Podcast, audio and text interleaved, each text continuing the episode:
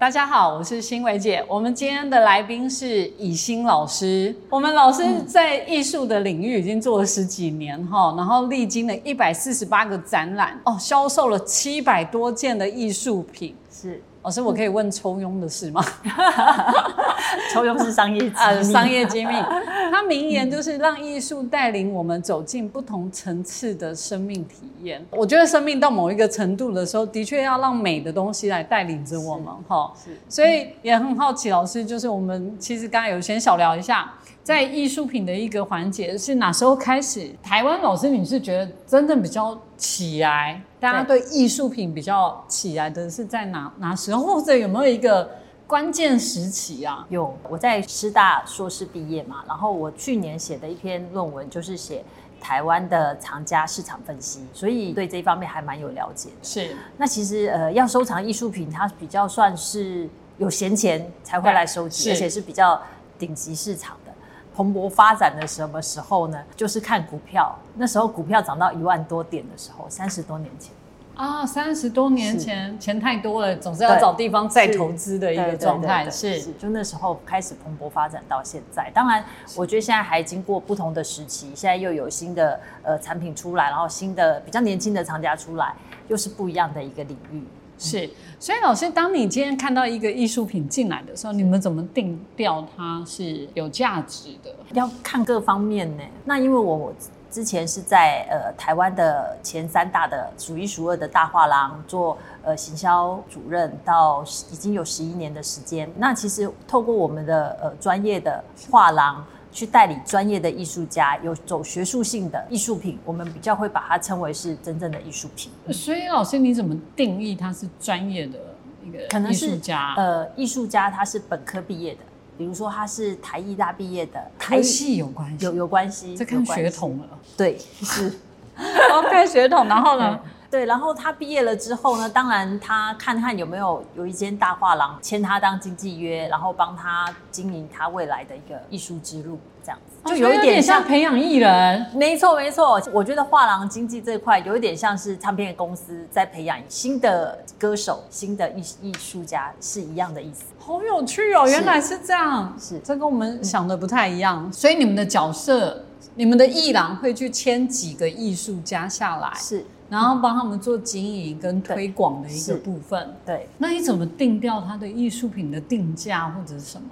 哦，这一方面其实是也是很专业的，对都是对画廊老板他自己有相当的经验，然后针对于呃跟艺术家，他现在刚毕业，对然后可能资历还不是很深，是那他刚出道，然后他对画的作品的对精细度，是他有没有办过什么样的展览，或是得过什么奖项，来去定掉他的市场价值，对，然后会针对每年他比如说两年办一次个展。然后或是多多久参加一次艺博会，卖的程度如何，然后去慢慢的调整它的价钱。对所以在艺廊贩售的时候，主要是卖原画还是复制的？复制画，呃，应该讲说版画会卖啦，然后嗯大部分后还是原作。对，媒材还是大部分说是像油画啊，对或是亚克力，是对。然后是到现在有一些比较装置作品，因为它对就不限于是比较传统的媒材，是现在还甚至有录像作品。哦，如果、嗯所以老师啊，因为这几十年啊，对台湾其实对学设计的人很多，是然后其实小孩的设计能力也是还蛮高的哈。嗯你会怎么样去建议这些小孩？他从设计科系毕业之后，对你们会给什么样的建议啊？如果像老师你刚才讲这样包装的过程的话，因为我比较碰接触到的是艺术科系毕业的，设计设计科系毕业的我比较少碰到，是是，对，所以可能建议的方向会不太一样。哦对，这也是有差别，有哈差。别，对，因为有的专门做纯艺术的，他出来就是要当艺艺术术家家，对，大部分他的立志志向是这样。那毕业后会不会做，又所是以另外老一师回事。像陶艺算对艺术还是算也算设是计？也是算艺术的一种，好，真的，如果比如我们举逃逸这件事嗯哈，他逃逸出来之后，那老师你们会建议说，比如说他就是做成商品来卖呢，嗯还是做成像到你们艺廊？老师你知道有些商品就是走那个文创啊，文去创对黄大量生山、产嗯松烟这样贩售的，但它其实也是手做出来的、啊，那还是往你们这要怎么区隔啊？文创商品跟应该讲说看物件。他如果物件只有一件，比如说像油画画出来，你说叫艺术家再画第二幅一模一样的，也是他很难画得出来，因为心境不一样，对，然后颜料可能也买不到，是，或是他呃自己有什么创作的一些想法，对其实很难画到。如果是油画或是亚克力，很难做一模一样的。是，对，那你说的文创，它可能是可以再去复制很多很多，或是对找代工对去帮他做对做做大量生产。对，对，那一边的话，像艺术如果只有一件的话，它可能对就只是针对一个藏家，是比较顶级藏家。对，那如果文创的话，可能就是针对百分之八十的一般大众，其实它是不太一样的。作品产生的时候，其是实就有不同的路数了。啊对，那我会建议新人呢，哦对，我自己看这么多，我建议新人多参加比赛。还是要多参因为多参加比赛，他才会有得奖的机会，有得奖的机会，才有机会被一些呃画廊老板啊，或是一些他的伯乐看见。所以参加比赛是参一加个，比赛，我觉得还蛮重要的，所以老师也会建议参加比赛对，然后再来是多看展览。多看展多览，看相关的展。他如果要走这一条路的话，对像我觉得在画廊比较可惜的就是，我觉得好多教艺术家的老师很少来逛画廊，包含自己艺术家也很少来逛画廊。那我觉得他以后这样子，他要怎么样知道他的作品要去哪里展，或是销售到哪边去？我觉得很可惜，这也是对啊我出来。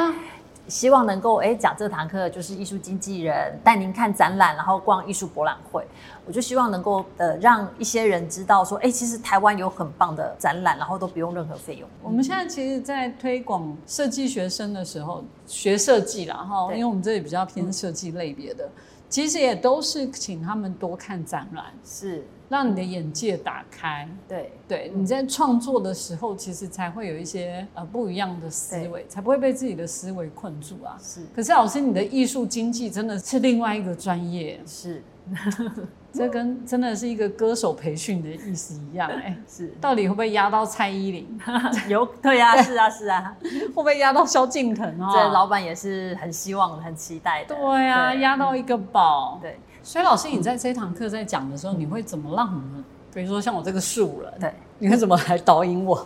以后我进去看的时候，把周围跨模赶快哦。以前或者以前我们进去，像我们家住家的对面是有一个小型的空间呢，它都是展日本的陶艺家，是他会进日本的陶艺家进来卖。对然后他就展了一个日本陶艺家，他画的风格就是森林系的主题，这样哦，很棒。然后哎，价格重点也不贵，我们是可以入手的。对然后他在那边分，老板在分享的时候，他就想说，哎、呃，苗栗有个陶艺家也专程来买。我说嗯对为什么他自己陶艺家还要买，他自己不会做？对嗯他说没有，他有一些功法是是他自己也做不出来的。是所以他特别来买，我就说，哎、这个很有趣耶，你对让我们这外行的啊，只会在旁边看，哇，这好可爱哦，这个好棒哦，这怎嗯样？可是真的内行的在看了之后，就会知道，哦，他这个工序是困难的，对嗯它是值得收藏的。所以在课对程当中，我也会呃领导大家，就是是来去做一些艺术欣赏，怎么样去欣赏一件艺术品，然后是怎么样培养自己的艺术品味。当然就介绍一些很棒的展览跟艺术博览会，是然后以后他如果自己去外面看展览的话，对哎，知道怎么样去选择一个好的展览。那这是呃艺术入门的部分。是那第二个单元，呃，我会跟大家分享，就是如果真的你去逛了展览，你看到一件很好的作品，你想要收藏，你要怎么收藏？对，然要后怎么收怎么场？要怎么议价？对然后呃，台湾的画廊是怎么定价格？这些都是有没没杠杠。啊然后包含你去看展览要注意什么礼貌，有什么潜规则，这些都可以跟大家分享。哎、真的耶，因为我觉得台湾呢、很多人休闲假日会去说，哎，走，我们来去逛百货公司，对我们来去吃饭、看是电影、是旅游休闲，很少人说，哎，我们来去逛画廊，很少很少。对，那我觉得很可惜，因为全台湾根据统计有一百九十家画廊，每一个画廊每个月都会举行展览，都会换新展览。哎、老师，其实我觉得很我有们趣是走不进去、对哎，感觉好像是 LV 有没有？我们这些凡人走进去，那个呃人家就会这样斜眼看我 们。不会 不会不会不会，其实就是呃，我上完课也是希望能够让大家知道说，哎，要有画廊这个呃产业，然后对你要去可以去看展览的话，可以去到画廊去看展览。那甚至有像就像你一样，知道有画廊，但是不敢踏进去。啊，对，真其的，实这都但是整个心态内湖很多问题。间哎、对，嗯内湖是这里很多、内湖哎现在其实有一个艺术特区，艺术特区在对，哪是里文化部补助的，就是在内湖啊科学园区的那一块，有好几家很专业的画廊联合在一起。是，对，然后每十一月的时候，他们都会办一个艺术季，很有趣。啊，真的、哦，嗯已经已经八年了，在内科，在那个，你看我都不知道，我们对在这里生活那么久，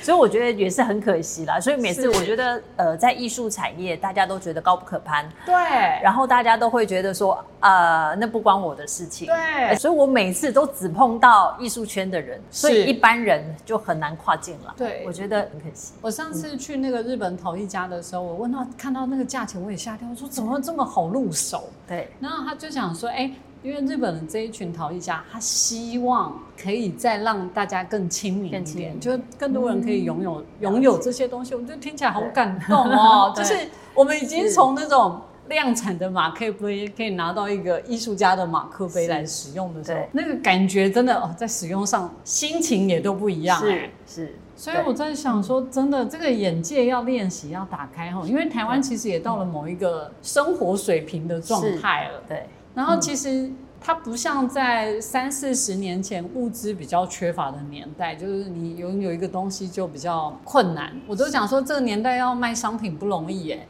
因对为以前是你拿一个做一个杯子出来，人家就买单。是现在你那杯子要富含很多的意义，否则我家里杯子都没有地方放了，我干嘛再多买这个杯子？对对，是嗯那这是我觉得这就是艺术生活的一个对入门哎、嗯所以老师对怎么带进来哈，我们要想一下。是。所以老师，你通常会建议啊，如果你要给我们一个比较简单的建议的话，通常我进到一个艺廊，嗯我应该要怎么去看？去看艺术品，对，我觉得进去之后啊，先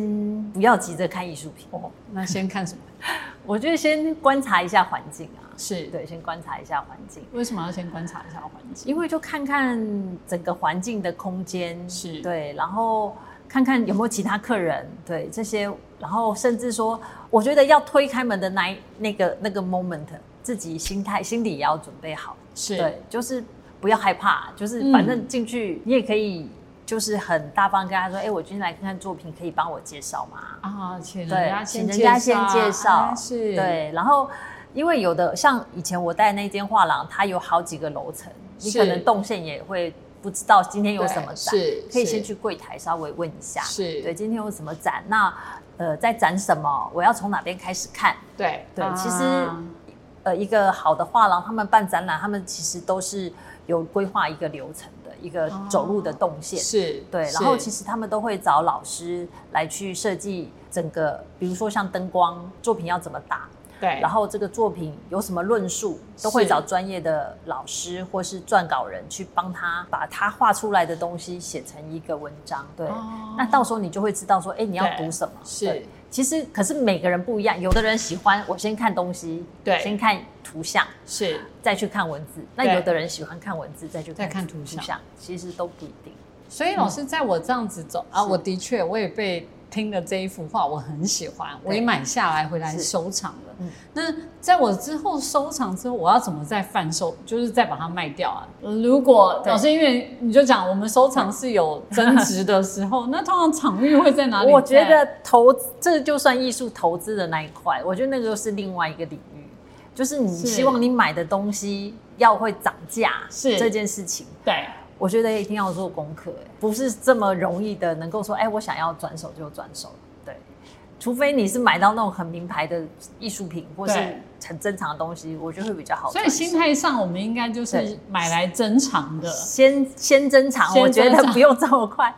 走到投资的下 一步。对，对那如果要投，真的要就是要转手，然后希望获利的话，倒是有几个管道啦。第一个，你如果找大一点的画廊，大画廊在，你可以请画廊帮你再再回对对再再卖卖卖掉。是，对，但是通常像我们新的艺术家调价都是一两年后的事情，对你，也不可能说我这个月买，下个月就要卖，那就没有意义呀、哎，对啊，嗯可是老师，如果像我哈，我真的我遇到这个艺术家，嗯他为什么会调价的这个过程，是因为作品稀有呢？因为他又没有过世，对，嗯，他人也还没走啊，他东西还在生产啊，我怎么定掉他的东西？就看他的展览资历，就是看他每年有没有推出一些新作品，然后办对举行展览，是或是参加艺博会，啊，以这样参加艺艺博博会会是一个对，或是他有没有得奖记录。对然后去帮他，然后卖的好不好， 卖的好不好这一件事情卖。的哎好不好又不是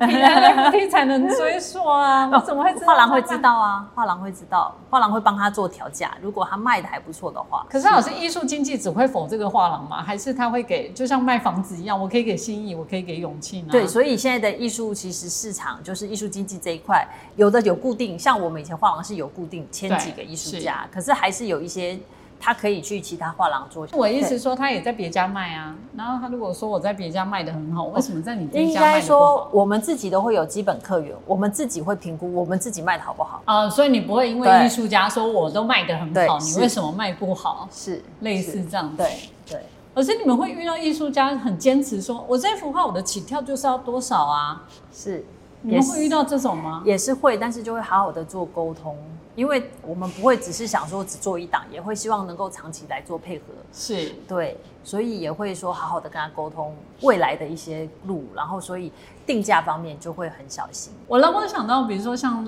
奈良美智啊，嗯像这种的哦，比如说什么，他二十年前来台湾展的海报，对可能现在一张都多少钱哦，所以变成说他的连周边商品对嗯现在都是要用限购的方式啊，对我上课也会讲到拍卖公司这一块，对对拍卖公司的作品也很惊人，然后。他们在我就投资的这一块，就是也很在行。那去年那个有一家拍卖公司在我们画廊界的场地，是也有展到麦良美智的一个作品。你对讲的是海报，我看到是一个信封，信封，对，一个信封，那你每次在那边就涂鸦，然后是裱了框，说要卖六百万，老师有卖掉吗？那个我们不知道，因为他们后来是，啊好，我记得好像刘标，好像是刘标，啊对，但是就是对啊他的就有一个预估价，对，是我的客人还很有兴趣，我就说你不要买，真的是。太高但是它太原高，是他的但原作画但是再是画原在信信封黄色的信封上哎、面。老师花在黄色的信封不妥吗？ 要这样 问，没有，应该也不是说不妥，只是说比较没有这么正式一点。的只是画它的作涂鸦，对对涂对，鸦涂鸦，嗯对对大部分都还是如果有学术性的这一块，哎、它是如果画在老油师画像上奈良美智的画作，大概会多少钱啊？如果像它的很认知很大哎，感觉很感觉大很大，我讲的是它原作哦。它的原作就就如果比如说蛮可 A4 大小好了，我们讲大小，可是要看它的，我想不能这样比，因为它还要看它的题材，然后这件作品有没有得奖记录，然后这件是它什么时期的作品，然后够不够对啊，精这怎彩，么有没有上过啊拍卖。卖？所以只能可以跟你讲，一百万到一千万都有可能，或是上亿都啊这有可能。让我想到那时候看古画的时候，古画啦是看谁烙印，是就哪一个皇上有烙印过，有没有？有烙印哦黄越钱多的，对他的那个古画就越价对值。是是是。所对以我只是在想，那像人乾还隆在嘛的，对我觉得这乾人隆也还很恐在怖的啊，，大家也是顶级藏家都追捧的，是他啊的，我在想这些文画家件人都还在，这怎么那个？就看怎么长期，看长期。但是我觉得就是艺术入门这一块，还是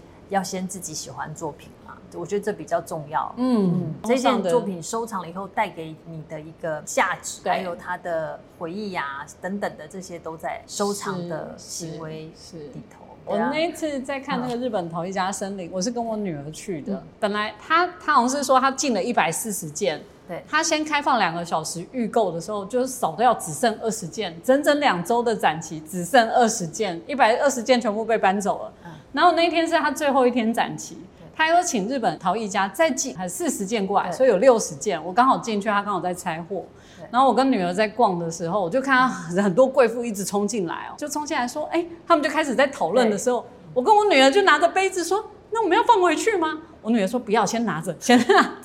所以我们就拿着了。之后，哎、贵妇拿一进来就开始导货包色，对，扫货包色。然后我重点是我在跟我女儿两个讲说，那那不要放好了，就拿着哈，拿着之后我就说，哎、那我妹要生日了，那我是不是送一个浅盘，因为比较便宜对？我女儿就想说没有，就是那个碗，那个碗比较贵。我说，哎、那钱我不够哦，我女儿还是我帮你贴，就是要送阿姨。我就跟我妹讲说你女儿很有艺术，你小时候养她真的没有白养， 你这个艺术品。好好收着。那那这个，我觉得这个真的就像老师你讲的，它就有对我们家而言，它就是有一个故事在里面。对。的确哈，我们要从这个角度先切入哈，不是想它会不会 增值。对。然后我觉得陪伴一个艺术家成长，我觉得也是一个很棒的人生体验。比如说他嗯刚出社会，可能就是他还没有什么名气的时候，哎，但是你收藏了一张作品，哎，但是他现在。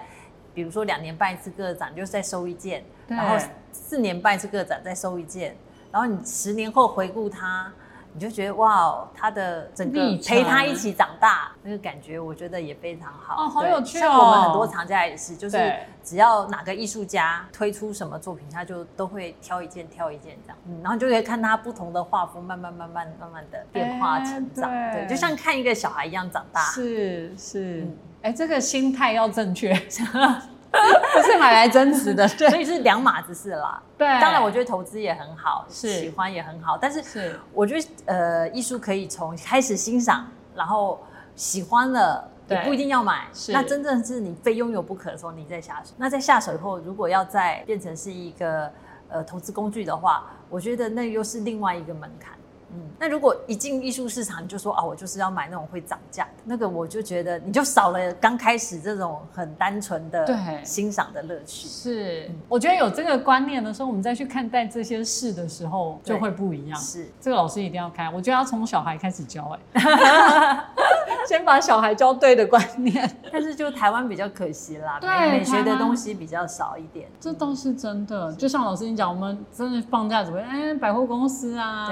干嘛干嘛，就不会想去逛艺术品这件事。可是我真的觉得台湾这几年的哎展览其实都做得很好，是不管是不是真的是看艺术品、啊，对有些像服装展那些的。嗯对，华山啊、松烟都做得对很好嗯，只是我真的没有勇气走进艺廊哈。下次我们应该跟老师，可以可以可以， 对，要专业老师对约带领约一下哎，约会一赚下到，好不好对啊？下次约一下要 跟。每年的十月会有一个台北艺术博览会在世贸，已经举行大概快三十年了，然后都会有上百家的画廊，然后拿出最好的对作品，甚至会有国外的画廊来参加。哦对，到时候可以逛一下。所以这就是艺博会，对艺术博览会，哦嗯，而且台湾我觉得艺术走得很前面。那时候中国、香港都还没开始有艺博会的时候，台湾先有。我之前是有参加过，老师像之前我们是学生有在那个零酒店，嗯，台中零酒店，然后他们就会包下一层，对，然后直接那个每个房间都当修润这样子，那然叫后饭店博览会。哦叫饭店博对览饭博，嗯，哦现在饭也很流行。对，我觉得也是蛮有趣的欸。蛮有趣的那个艺术家就会把他的作品放在，然后我们对进去就可以跟艺术家直接对话，对也是蛮有趣的。对，那我们艺术经纪人很喜欢去艺术家的工作室参观，嗯，嗯，因为这样子我觉得可以很亲近作品，介绍起来会不一样。是。对，哎、老师讲到这个，我想到一个笑话。我一个设计老师在美国是嫁一个艺术家啦，嗯，她老公的老师有一天要来他们家， 对，然后她赶快把婚戒拔下来。嗯，他说发生什么事啊？我们老师说艺术家不能结婚，哎、这是他他的故事啊，他的故事哈。我不是说真的艺术家不能结婚，嗯是我说为什么艺术家不能结婚？你这样就会被柴米油盐酱醋茶给困住， 所以他把婚戒赶快拿下来，因为他们老师要来拜访他。我说，哎、老师你们有对艺术家有这 个层面倒的倒要是求？没有，倒是没有，但是可能就是也是希望能够塑造艺术家的神秘感啊，对，然后让艺术家有故事性一点。可是太老师会不会真的被艺术家被柴米油盐酱醋茶给困住啦？ 像那个日本有一个草间弥生，啊他对不是就有一点精神是精神的对精神的状况，对你看画出来的画很有故事性，然后很是有张力。对然后一直重复重复圈对对，就是要有那些故事性啊。那如果生活太幸福美满，可能画出来的东西就比较甜，这种张力就不够，可能是这样吧。 啊，呃对，我说我我整个就啊，原来 他赶快把婚戒拔下来。所以老师好，我们很期待老师的课，可以让我们开眼界哈。我觉得生活到某一个程度的时候，我们的确要有一个再提升的一个状况。嗯是我没有办法让呃画廊亲民一点，但是我可以跟学员分享怎么样去了解艺术产业这个生态，然后让自己去逛展览的时候也是很自在的一件事情。嗯，很对自在的。呃，我会跟学员分享一个事情，我觉得第一个自己要有自信，然后我觉得去逛展览自己一定要打扮。啊，其实对我觉对对这个作品也都是一种礼仪啊，吼，是，然后还有就是，我觉得人也是一个艺术品啊，是哎都都每个人都是独一无二的。对，那你如果有打扮的话，你进去第一个有自信，然后很多衣服场合你可能在外面是穿不到的，可是你只要去画廊，因为大家都打扮的漂漂亮亮，整个画廊空间氛围也都很好。是这些衣服不去不去一廊穿，要等什么时候穿？嗯，对啊有道理，嗯有点像国外很多他要求你看像看一些戏剧的时候，他也要求正装哦，或餐厅也要求正装哦。我记得我第一次参加国际的艺术博览会，相当震撼。我就当然那时候为了要去收集资料，我就作品一直拍一直拍。但是呢，我觉得那边的人好吸引我，每一个人哦都穿着要像去参加奥斯卡，我觉得超级夸张，哦真的是那种燕尾服，不是那种很漂亮的洋装，是是是那种真的是小礼礼服服，国外国人穿对礼服，然后是嗯红毯，然后每个都是那种当季最流行的那个 LV 啊、GUCCI 啊、是香奈儿的包，一直拍，一直拍，一直拍，都停不下来。对拍作品又拍拍。人嗯，其实国外对于这一方面其实好重视哦，我想台湾也慢慢开始 希望希望。会走到这一个路 线。我们今天真的非常感谢老师，那我们很期待老师赶快来带领我们到艺术的生活，谢谢这真的很重要。谢谢老师，谢谢谢谢谢谢谢。